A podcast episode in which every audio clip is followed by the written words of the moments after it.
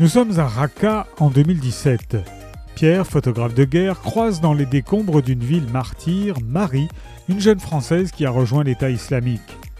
Entre le journaliste aguerri et la jeune femme se noue une relation inattendue. Pierre interroge Marie avant qu'elle ne soit envoyée dans les camps du nord de la Syrie. Cinq ans plus tard, alors que s'ouvre le procès des attentats du 13 novembre, une juge d'instruction convoque Pierre.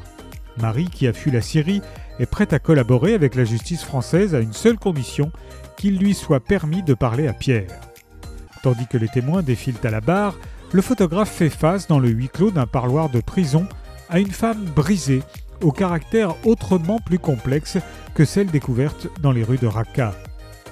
Place du Paradis est un récit incisif sur une dérive terroriste entre haine, colère mais aussi tendresse, ponctué par les témoignages réels des accusés et des victimes des attentats du 13 novembre.